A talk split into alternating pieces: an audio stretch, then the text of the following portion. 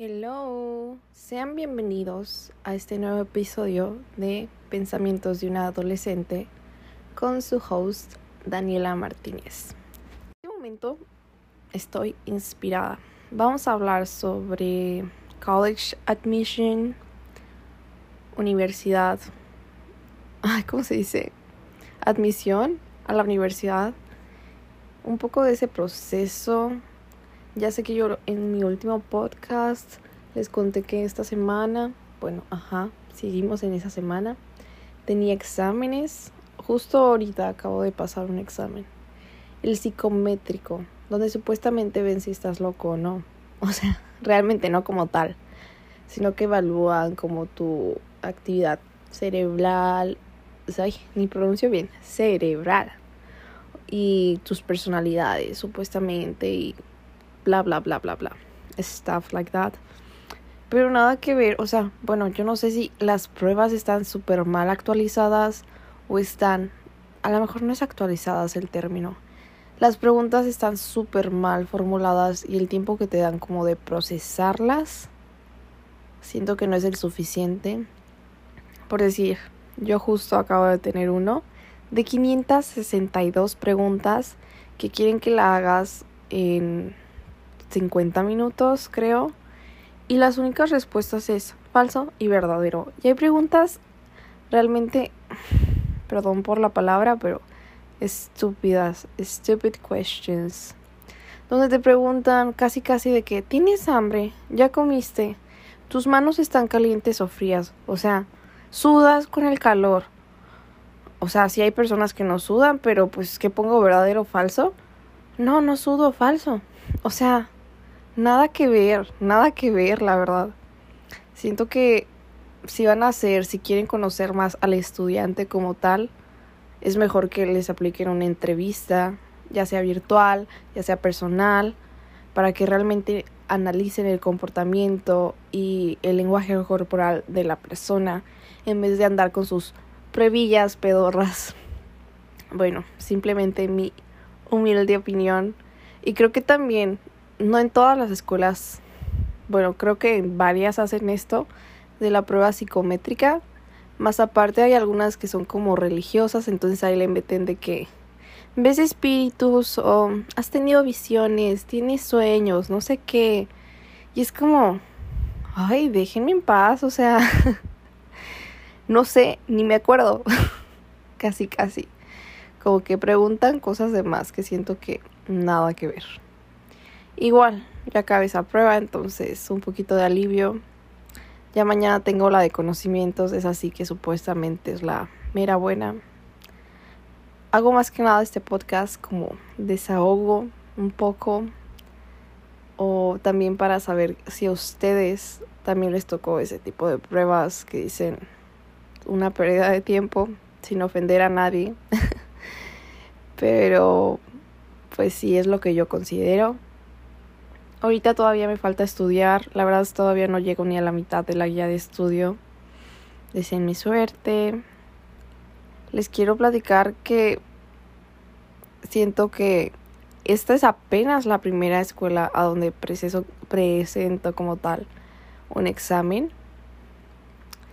Y el proceso de admisión, el proceso de gestión que yo tengo como en cuanto a las universidades, no sé si a alguien más le vaya a servir Principalmente, bueno, más que nada son para las de México, enfocándonos en México, pero siento que este es un buen filtro que puedes usar en tu país.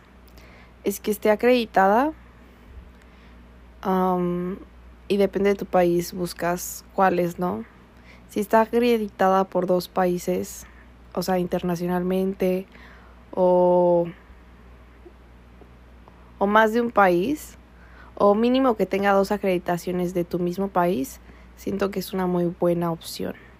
Luego también te basas de que primero es la acreditación, porque si no tiene acreditación, la verdad es que no sirve, literal es un papel, igual estudiar algo, recordatorio, no significa que lo vayas a hacer toda la vida.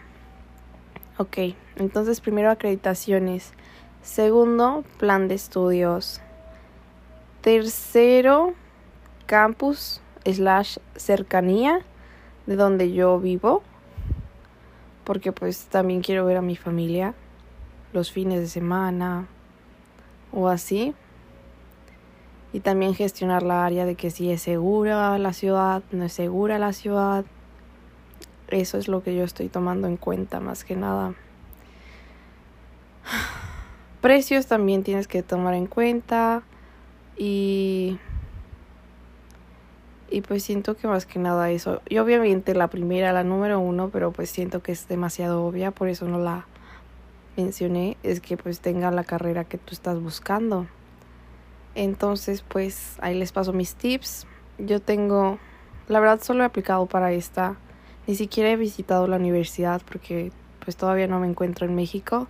Pero mi plan es visitar esta, visitar una, bueno, esta es en Querétaro, unas una o dos en Guadalajara.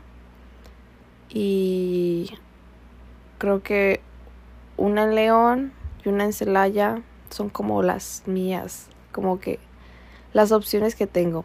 Mínimo, quiero visitar cinco escuelas, ya llevo una que fue en León, o sea, cinco campus, pero pues todavía me faltan, apenas vamos en la mitad del proceso, no, ¿qué será?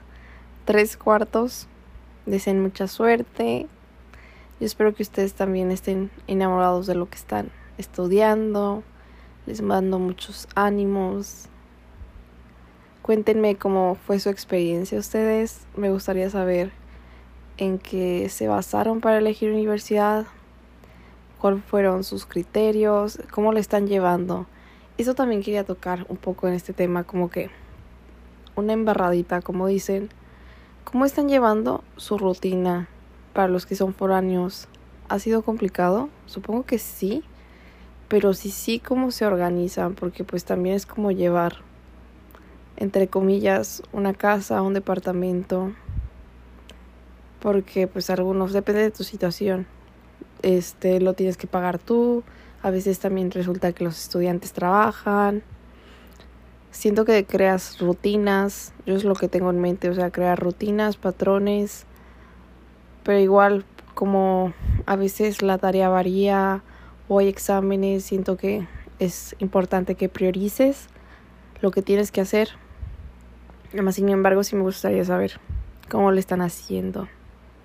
Bueno, ese fue todo por este podcast de hoy. Espero les haya gustado un poquito mis pensamientos, más que nada mi situación de ahorita que les comparto. Siento que pues uno no se debe sentir solo y es normal que sientas estrés antes de un examen y ya cuando lo hayas hecho ya se haya disminuido hasta el 5% ya solo para esperar resultados. Inclusive si fue un examen súper que consideras pérdida de tiempo, pero bueno. Eso fue todo. Bye.